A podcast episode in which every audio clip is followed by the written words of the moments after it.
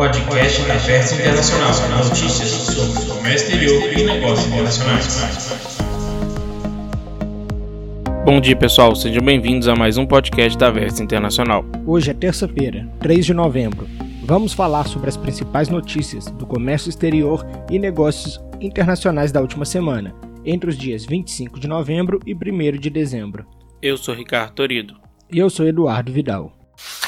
A primeira notícia é: Estados Unidos e China chegaram a consenso em questões relevantes, segundo o governo chinês. A matéria é do dia 27 de novembro e a fonte Assuno Research. O Ministério do Comércio da China informou na terça-feira, dia 26, que chegou a um consenso sobre a conclusão de problemas relevantes por meio de um telefonema com os Estados Unidos, concordando em continuar as negociações acerca dos problemas restantes relacionados ao acordo da primeira fase. A mensagem vinda ocorre após a escalada das preocupações de que o projeto de lei dos Estados Unidos que apoia os protestos de Hong Kong possa ser um empecilho nas negociações entre os dois países. Segundo o Ministério do Comércio da China, em um comunicado curto, Liu He, vice-primeiro-ministro da China, conversou com o representante comercial norte-americano Robert Lighthizer e o secretário do Tesouro dos Estados Unidos Steven Mnuchin na manhã desta terça-feira, dia 26. Ambas as partes discutiram assuntos relacionados às suas principais preocupações, informou o ministério sem dar mais detalhes. O ministro do Comércio da China, o presidente do Banco Central, Yi Yang, e o chefe da principal agência de planejamento econômico do país, de acordo com o ministério, também participaram da conversa. A segunda notícia é: principais parceiros comerciais do Brasil diminuem importações. A fonte é o Valor Investe e é matéria do dia 28 de novembro. Os principais mercados para os quais o Brasil exporta estão comprando menos produtos estrangeiros, num cenário de desaceleração do comércio internacional, afetado por fortes tensões, incertezas geopolíticas e volatilidade cambial. Levantamento da Organização para a Cooperação e Desenvolvimento Econômico, OCDE, mostra que o comércio internacional de mercadorias entre os membros do G20 reunindo as maiores economias desenvolvidas e emergentes, continuou a cair no terceiro trimestre, medido em valor. A entidade não publica dados específicos do comércio entre esses países, mas o total das trocas de cada um aponta para persistente baixa nos fluxos e dá uma ideia do impacto que pode ter sobre as vendas brasileiras. No terceiro trimestre, a Argentina, grande comprador de produtos industriais brasileiros, reduziu suas importações de bens globalmente em 2,2%, em valor comparado ao segundo trimestre, quando suas compras já tinham sofrido contração de 7,2%. A China, o parceiro com o qual o Brasil mais obtém superávit comercial, também está comprando menos do resto do mundo. Entre julho e setembro, suas importações diminuíram 1,8%, revertendo a alta de 0,6% no segundo trimestre. A União Europeia, outro grande comprador de produtos brasileiros, reduziu as importações em 0,4% no terceiro trimestre, queda menos intensa que os menos 2,7% no trimestre anterior. Por sua vez, os Estados Unidos reduziram suas importações em geral em 0,7% em valor no trimestre, comparado a saldo positivo de 0,3% no período anterior.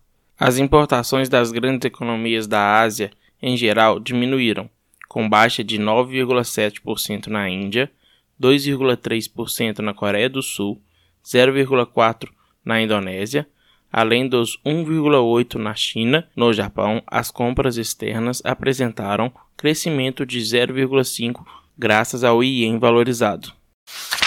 A terceira notícia é: Japão e Coreia do Sul reiniciaram negociações comerciais em dezembro. A matéria é do dia 29 de novembro e a fonte é Agência Brasil. O Japão e a Coreia do Sul concordaram em reiniciar um diálogo de alto nível sobre políticas comerciais no mês que vem. Este movimento ocorre após o Japão ter decidido impor controle mais severos sobre exportações ao seu país vizinho desde o mês de julho. Autoridades do setor comercial dos dois países se encontraram em Seul na quinta-feira, dia 28. Um dos membros da parte sul-coreana disse que ambos os países estão capacitados a reconstruir a confiança na reunião a nível de trabalho. Eles decidiram realizar conversações em níveis de chefe de escritórios em Tóquio em algum momento entre os dias 16 e 20 de dezembro. Estas serão as primeiras conversações neste nível em mais de três anos. Contudo, existem diferenças entre os pontos de vista dos dois países em relação à reunião. O Japão vê o evento como uma oportunidade para confirmar os progressos feitos pela Coreia do Sul no seu sistema de controle comercial. Seul vai pedir ao Japão para abolir seus controles de exportação através do diálogo. O ministro da Economia, Comércio e Indústria do Japão expressou otimismo em relação às conversações. Ele disse que é importante que os dois lados confirmem mutuamente seus pontos de vistas atuais através de discussões e movimentos significativos nas conversações. A quarta notícia é sobre a balança comercial brasileira.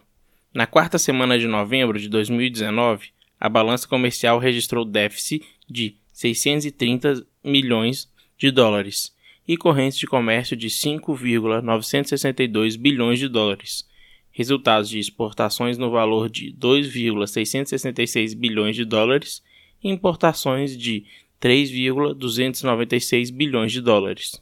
No mês, as exportações somam 9,681 bilhões de dólares e as importações 10,781 bilhões de dólares, com saldo negativo de 1,099 bilhão e corrente de comércio de 20,462 bilhões de dólares. No ano, as exportações totalizam 195,217 bilhões de dólares e as importações 161,395 bilhões de dólares, com saldo positivo de 33,822 bilhões de dólares e correntes de comércio de 356,612 bilhões de dólares.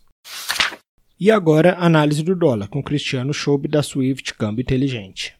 Olá, aqui é o Cristiano Schoube da Swift Câmbio Inteligente para mais um podcast da Vértice Internacional. E mais uma vez, Trump coloca fogo no mercado, né? No mercado brasileiro e no mercado mundial. Afinal de contas, ele deu duas declarações que afetaram muito os mercados. Bom, vamos começar pelo mercado nacional. Trump então declarou que vai voltar com a taxação da, dos produtos de aço e alumínio uh, do Brasil e, e, da Argentina. Com isso, as empresas exportadoras de aço eh, amanheceram ontem com um, uma baita queda no, no preço das ações. Né? Afinal de contas, ninguém estava esperando isso. Mas o que aconteceu ao longo do dia foi que as ações voltaram a subir e terminaram o dia no azul. E isso foi visto, foi entendido que os produtos que são exportados para os Estados Unidos representam uma fatia muito pequena dessas empresas. Então, elas ah, podem ser afetadas, mas nada que, que represente um, um risco para a empresa ou nada disso. Os principais prejudicados disso são os próprios produtores americanos, afinal de contas, eles são muitas vezes dependentes do aço brasileiro e, argentino, né? Então, por conta disso, eles provavelmente vão fazer muita pressão no governo americano para o governo americano conseguir rever isso daí. E uma outra declaração de Trump, como se não bastasse, ele diz ainda que as negociações, o acordo com a China pode esperar até o, as eleições de 2020 americanas, né? As eleições americanas de 2020. E isso é um baita balde de água fria né, no mercado, já que estava esperando que uma primeira fase do acordo já fosse concluída agora, ainda esse ano, né? Mas ah, com uma declaração dessa, o Trump desanima o mercado e, e a gente tem a, de fato a, a sensação que essa guerra comercial não vai, não vai terminar tão cedo, né? Esse jogo que o Trump faz já é, já é conhecido, em uma semana ele elogia os acordos e fala que tem que ser feito e que está indo muito bem, e na próxima ele, ele joga um balde de água fria e o mercado reage. Isso gera muita oscilação no mercado. E como não podia ser diferente, afeta também aqui o dólar, o nosso dólar aqui, com comparação real. Né? Esse ano passado teve atuação muito forte do Banco Central para deixar a moeda abaixo de 3,27. Foram, foram quatro intervenções né? É, enquanto isso, o Banco Central entrou porque houve uma especulação muito grande e ele sentiu que, que era uma, uma disfuncionalidade do mercado, né? É, então, por conta disso, o Banco Central entra, entra vendendo dólares no mercado à vista, que derruba a cotação instantaneamente e faz com que o uh, e manda um recado para os especuladores falando que que aqui não é lugar para especular, né, com com o real.